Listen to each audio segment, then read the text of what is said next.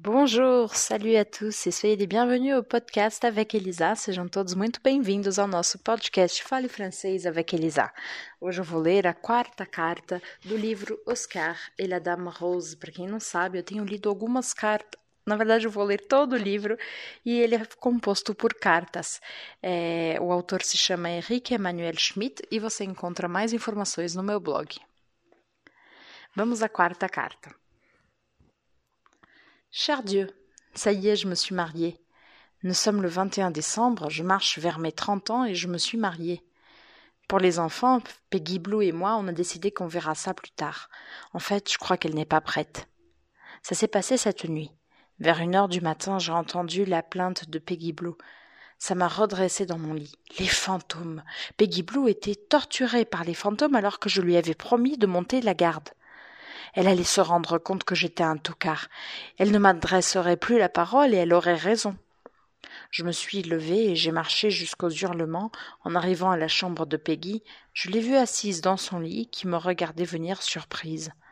Moi aussi, je devais avoir l'air étonné car soudain j'avais Peggy Blue en face de moi qui me fixait la bouche fermée. Et j'entendais pourtant toujours des cris. Alors j'ai continué jusqu'à la porte, jusqu'à la porte suivante et j'ai compris que c'était Bacon qui se tordait dans son lit à cause de ses brûlures. Un instant, ça m'a donné mauvaise conscience. J'ai repensé au jour où j'avais foutu le feu à la maison, aux chats, aux chiens, quand j'avais même grillé les poissons rouges. Enfin, je pense qu'ils ont dû surtout bouillir. Je songeais à ce qu'ils avaient vécu, et je me suis dit qu'après tout, ce n'était pas plus mal qu'ils y soient restés plutôt que de n'en avoir jamais fini avec les souvenirs et les brûlures comme Bacon, malgré les greffes et les crèmes. Bacon s'est recroquevillé et a cessé de gémir. Je suis retourné chez Peggy Blue. Alors ce n'était pas toi, Peggy? J'ai toujours cru que c'était toi qui criais la nuit. Et moi je croyais que c'était toi. On n'en revenait pas de ce qui se passait, de ce qu'on se disait. En réalité, chacun pensait à l'autre depuis longtemps.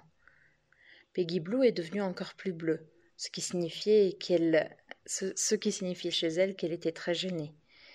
Qu'est-ce que tu fais maintenant, Oscar? Et toi, Peggy? C'est fou ce qu'on a comme point en commun, les mêmes idées, les mêmes questions. Est-ce que tu veux dormir avec moi? Les filles, c'est incroyable. Moi, une phrase comme ça, j'aurais mis des heures, des semaines, des mois à la mâcher dans ma tête avant de la prononcer. Elle, elle me la sortait tout naturellement, tout simplement. Ok. Et je suis montée dans son lit. On était un peu serrés, mais on a passé une nuit formidable. Peggy Blue sans la noisette. Et elle a la peau aussi douce que moi à l'intérieur des bras. Mais elle, c'est partout. On a beaucoup dormi, beaucoup rêvé, on s'est tenu tout contre, on s'est raconté nos vies. C'est sûr qu'au matin, quand Madame Gommette, l'infirmière chef, nous a retrouvés ensemble, ça a été de l'opéra. Elle s'est mise à hurler, l'infirmière de nuit s'est mise à hurler aussi. Elles ont hurlé l'une sur l'autre, puis sur Peggy, puis sur moi, les portes claquaient, elles prenaient les autres à témoin, elles nous traitaient de petits malheureux, alors que nous étions très heureux et il a fallu que Mamie Rose arrive pour mettre fin au concert. Est-ce que vous allez foutre la paix à ces enfants? Qui devez-vous satisfaire, les, les patients ou le règlement? J'en ai rien à cirer de votre règlement. Je m'assois dessus. Maintenant, silence. Allez-vous crêper le chignon ailleurs? On n'est pas dans un vestiaire ici. C'était sans réplique, comme toujours avec Mamie Rose. Elle m'a ramené dans ma chambre et j'ai un peu dormi. Au réveil, on a pu causer. Alors c'est du sérieux, Oscar, avec, la avec Peggy. C'est du béton, mamie Rose. Je suis super heureux. On s'est mariés cette nuit. Mariés? Oui, on a fait tout ce que font un homme et une femme qui sont mariés. Ah bon? Pour qui me prenez-vous? J'ai. Quelle heure est-il? J'ai vingt ans passés. Je mène ma vie comme je l'entends, non? Sûr. Et puis figurez-vous que tous les trucs qui me dégoûtaient avant, quand j'étais jeune, les baisers, les caresses, eh bien, finalement, ça m'a plu. C'est marrant comme on change, non? Je suis ravie pour toi, Oscar. Tu pousses bien. Il n'y a qu'un truc qu'on n'a pas fait, c'est le baiser en mélangeant les langues. Peggy Blue avait peur que ça lui donne des enfants. Qu'est-ce que vous en pensez? Je pense qu'elle a raison. Ah bon? C'est possible d'avoir des enfants si on s'embrasse sur la bouche? Alors je vais en avoir avec la chinoise? Calme-toi, Oscar. Il y a quand même peu de chance, très peu. Elle avait l'air sûre de, son coup, Mamie Rose, et ça m'a calmé un peu parce que faut te dire à toi, Dieu, et rien qu'à toi, qu'avec Peggy Blue, une fois, voire deux, voire plus, on avait mis la langue. J'ai dormi un peu. On a déjeuné ensemble, Mamie Rose et moi, et j'ai commencé à aller mieux. C'est fou comme j'étais fatiguée ce matin. C'est normal. Entre vingt et vingt-cinq ans, on sort la nuit, on fait la fête. On mène une vie de patachon. On ne s'économise pas assez. Ça se paie. Si on allait voir Dieu. Ah, ça y est. Vous avez son adresse? Je pense qu'il est à la chapelle. Mamie Rose m'a habillée comme si on partait pour le pôle Nord.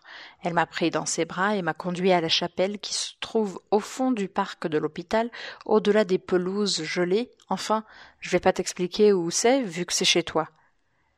Ça m'a fait un choc quand j'ai vu ta statue. Enfin, quand j'ai vu l'état dans lequel tu étais, presque tout nu, tout maigre sur ta croix, avec des blessures partout, le crâne qui saigne, sous les épines et la tête, et la, tête qui ne tenait même pas plus sur le cou. Ça m'a fait penser à moi. Ça m'a révolté. Si j'étais Dieu, moi, comme toi, je ne me serais pas laissé faire. Mamie Rose, soyez sérieuse. Vous qui êtes catcheuse. Vous qui avez été une grande championne, vous n'allez pas faire confiance à ça. Pourquoi, Oscar? Accorderais-tu plus de crédit à Dieu si tu voyais un culturiste avec un le beefsteak ouvragé, le muscle saillant, la peau huilée, la petite coupe courte et le mini-slip avantageux? Ben, réfléchis, Oscar. De quoi te sens-tu le plus proche? D'un Dieu qui n'éprouve rien ou d'un Dieu qui souffre? De celui qui souffre, évidemment. Mais si j'étais lui, si j'étais Dieu, si, comme lui, j'avais les moyens, j'aurais évité de souffrir. Personne ne peut éviter de souffrir. Ni Dieu, ni toi, ni tes parents, ni moi. Bon, d'accord, mais pourquoi souffrir? Justement, il y a souffrance et souffrance. Regarde mieux son visage, observe. Est-ce qu'il a l'air de souffrir? Non, c'est curieux. Il n'a pas l'air d'avoir mal. Voilà. Il faut distinguer deux peines, mon petit Oscar, la souffrance physique et la souffrance morale. La souffrance physique, on l'a subie. La souffrance morale, on l'a choisie. Je ne comprends pas. Si on t'enfonce des clous dans les poignets ou les pieds, tu ne peux pas faire autrement que d'avoir mal, tu subis. En revanche, à l'idée de mourir, tu n'es pas obligé d'avoir mal. Tu ne sais pas ce que c'est. Ça dépend donc de toi. Vous en connaissez, vous, des gens qui se réjouissent à l'idée de mourir? Oui, j'en connais. Ma mère était comme ça sur son lit de mort. Elle souriait de gourmandise. Elle était impatiente. Elle avait hâte de découvrir ce qui allait se passer. Je pouvais plus argumenter. Comme ça, comme ça m'intéressait de savoir la suite, j'ai laissé passer un peu de temps en réfléchissant à ce qu'elle me disait. Mais la plupart des gens sont sans curiosité. Ils s'accrochent à ce qu'ils ont, comme le pouls dans l'oreille d'un chauve. Prends Plum Pudding, par exemple. Ma rivale irlandaise, 150 kilos, à jeun et en slip juste avant sa Guinness. Elle me disait toujours Moi, désolée, je ne mourrai pas. Je ne suis pas d'accord. Je n'ai pas signé. Elle se trompait. Personne ne lui avait dit que la vie devait être éternelle. Personne. Elle s'entêtait à le croire, elle se révoltait, elle refusait l'idée de passer, elle devenait enragée, elle a fait une dépression, elle a maigri, elle a arrêté le métier, elle ne pesait plus que trente-cinq kilos, on aurait, on aurait dit une arête de sol, et elle s'est cassée en morceaux. Tu vois? Elle est morte, quand même. Comme tout le monde. Mais l'idée de mourir lui a gâché la vie. Elle était conne, plum pudding, mamie Rose. Comme un pâté de campagne. Mais C'est très répandu, le pâté, le pâté de campagne. Très courant. Là aussi, j'ai opiné de la tête parce que j'étais assez d'accord. Les gens craignent de mourir parce qu'ils redoutent l'inconnu. Mais justement, qu'est-ce que l'inconnu? Je te propose, Oscar, de ne pas avoir peur, mais d'avoir confiance. Regarde le visage de Dieu sur la croix. Il subit la peine physique, mais il n'éprouve pas de peine morale car il a confiance. Du coup, les clous le font moins souffrir. Il se répète Ça me fait mal, mais ça ne peut pas être un mal. Voilà. C'est ça le bénéfice de la foi. Je voulais te le montrer. Ok, mamie, mamie Rose, quand j'aurai la trouille, je me forcerai à avoir confiance. Elle m'a embrassée. Finalement, on était bien dans cette église déserte avec toi, Dieu, qui avait l'air si apaisé. Au retour, j'ai dormi longtemps. J'ai de plus en plus sommeil, comme une fringale. En me réveillant, j'ai dit à Mamie Rose En fait, je n'ai pas peur de l'inconnu. C'est juste que ça m'ennuie de perdre ce que je connais. Je suis comme toi, Oscar. Si on proposait à, si on proposait à Peggy Blue de venir prendre le thé avec nous, Peggy Blue a pris le thé avec nous. Elle s'entendait très bien avec Mamie Rose. On a bien rigolé quand Mamie Rose nous a raconté son combat avec les sœurs Giclette, trois sœurs jumelles qui se faisaient passer pour une.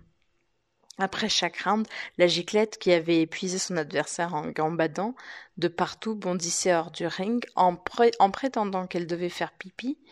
Elle se précipitait aux toilettes et c'était sa sœur qui revenait en pleine forme pour la reprise. Et ainsi de suite. Tout le monde croyait qu'il n'y avait qu'une giclette, que c'était une sauteuse infatigable.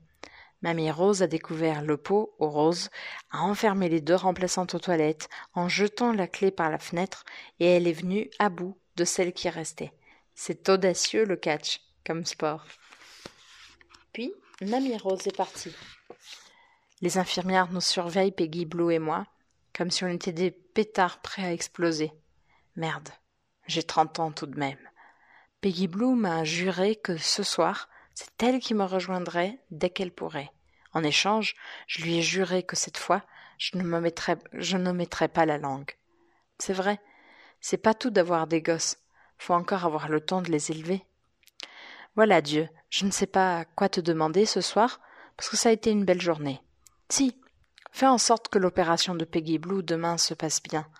Pas comme la mienne si tu vois ce que je veux dire. À demain. Bisous, Oscar. PS. Les opérations, ce ne sont pas des choses de l'esprit. Tu n'as peut-être pas ça en magasin.